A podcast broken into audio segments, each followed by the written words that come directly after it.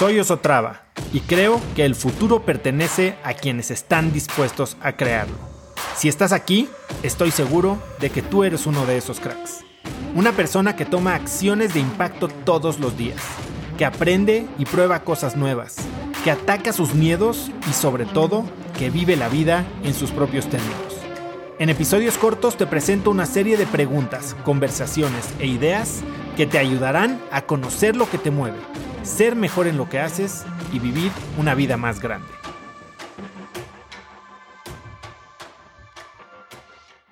Es bien difícil porque más que qué le pagas a los mentores, tus mentores van a tener que sentirse como tus socios. O sea, y, y por qué no aprenderían de ti todo y después se irían ellos a hacer su propio negocio, ¿no? Que ese es eh, un riesgo bien grande que sucede en todos estos negocios hombre. Eh, el instructor de fitness, el que puso la licencia de CrossFit, el consultor, o sea, aprendo la metodología y después, si yo puedo salir a conseguir clientes, pues me quedo todo el, el, el revenue, todo el capital, toda la, venta, ¿no? Yo. Entonces, cuando pensamos en, estas estructuras en las que el contacto con el cliente lo tiene alguien más usando tu metodología, pues tienes que entender cuál es la defensibilidad de esa, de esa relación. Y la defensibilidad puede ser de dos maneras. Bueno, más bien, yo creo que tiene que tener los dos ángulos porque una sola nunca va a ser suficiente. Una puede ser pues la defensibilidad legal, ¿no? Oye, firmas un acuerdo de no competencia, este, firmas una licencia de marca y pues no pueden volver a usar tu, no pueden usar tu marca, que defender ese tipo de cosas, de convenios, pues es, es muy difícil. Obviamente no van a poder usar tu marca, pero ¿quién dice que no pueden hacer ellos su marca con la misma metodología y medio cambiadita un poquito? O sea, defender este tipo de propiedad intelectual es complicado y caro y puede que hasta te cueste más trabajo defenderlo que, simplemente dejarlo ir. Y eso hace que sea difícil escalar el negocio. Por otro lado, creo que lo puedes defender de una forma mucho más eh, proactiva, no solo proactiva, sino de una forma más sostenible y más real, más honesta, que es, ¿por qué les conviene a ellos quedarse contigo? O sea, ¿qué les vas a estar dando más allá de enseñarles a ser consultores? O sea, bueno, pues, tal vez ahí tu marca es suficientemente fuerte, tal vez les estás dando capacitación continua, tal vez les das una herramienta de gestión que, les facilita la vida y que no podrían tener de otra manera. Eh, más importantemente, tal vez el modelo es que tú eres el que haces todo el marketing y les traes a los clientes y entonces ellos no tienen que salir a vender, sino nada más gestionar.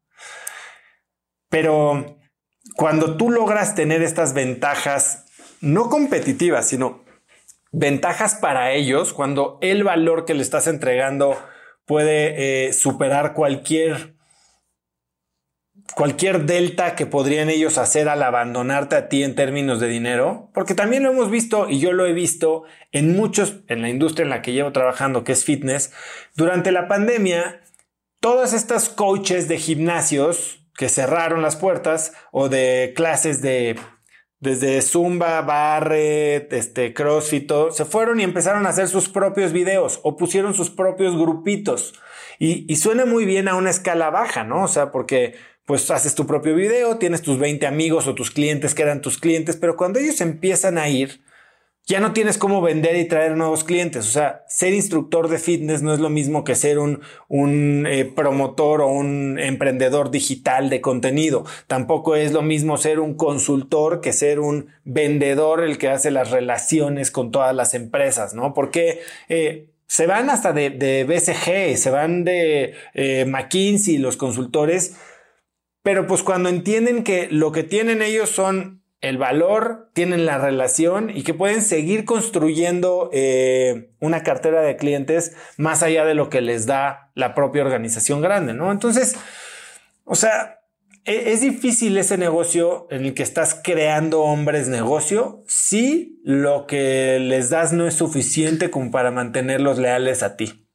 Y ese se vuelve, tu trabajo se vuelve un trabajo bien diferente, en el que tu cliente ya no es el cliente al que se sirve, sino tu cliente es el mismo consultor. Tú, tu negocio se vuelve un negocio de capacitación y facilitación. Entonces tienes que empezar a servir a esta comunidad como tus clientes, dándoles las herramientas para ellos construir un negocio. Así es cualquier negocio de coaching en realidad. Eh, ponte a pensar en coaching como el de Tony Robbins, ¿no? Tony Robbins no sé cuánto te cuesta un coaching anual, te debe costar varios decenas de miles de dólares, pero no te va a atender Tony Robbins, te va a atender una persona que está certificada en el método Tony Robbins que aparte llegas tú como cliente a ella gracias a que llegaste a través de la página de Tony Robbins, ¿no? Entonces, esta persona sola podría hacer un negocito chiquito, pero probablemente no tendría ni, ni la marca o personal ella para cobrar los cientos o decenas de miles de dólares y tampoco tendría el flujo constante de clientes que les da al pertenecer a esta organización. Entonces es un poquito lo mismo. Conecta conmigo en Instagram como arroba osotrava y dime qué te pareció este episodio. Mi meta es inspirar a una nueva generación de hispanos a vivir vidas más grandes. Y si me quieres ayudar a lograrla, lo mejor que puedes hacer es seguirme en Spotify y dejar una reseña en Apple Podcasts para así subir en ese ranking. En tu reseña cuéntame de qué temas, categorías o personas te gustaría aprender y me aseguraré de leerlas para darte el contenido que quieres. Y no olvides unirte a mi comunidad de cracks en cracksnetwork.com es gratis y conectarás con más gente en el mismo camino de crecimiento que tú. Eso es todo por hoy. Yo soy Oso Traba y espero que tengas un día de cracks.